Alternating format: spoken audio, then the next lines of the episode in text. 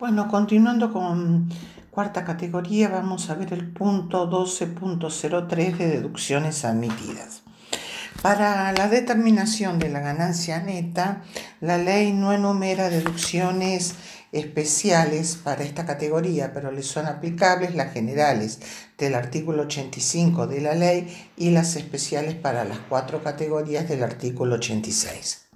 También tengan en cuenta los fallos de Magdalena Ruiz que ya lo vieron con el contador Cortés, en cuanto a los gastos de representación, la ropa y el maquillaje.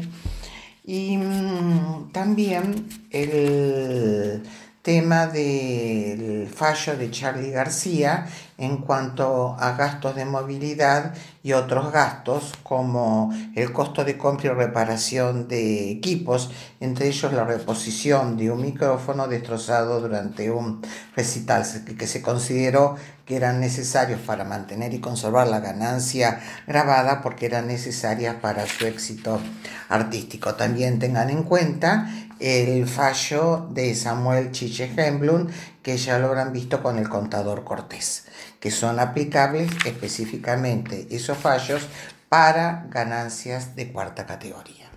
Mejor dicho, para la determinación de la ganancia neta de cuarta categoría.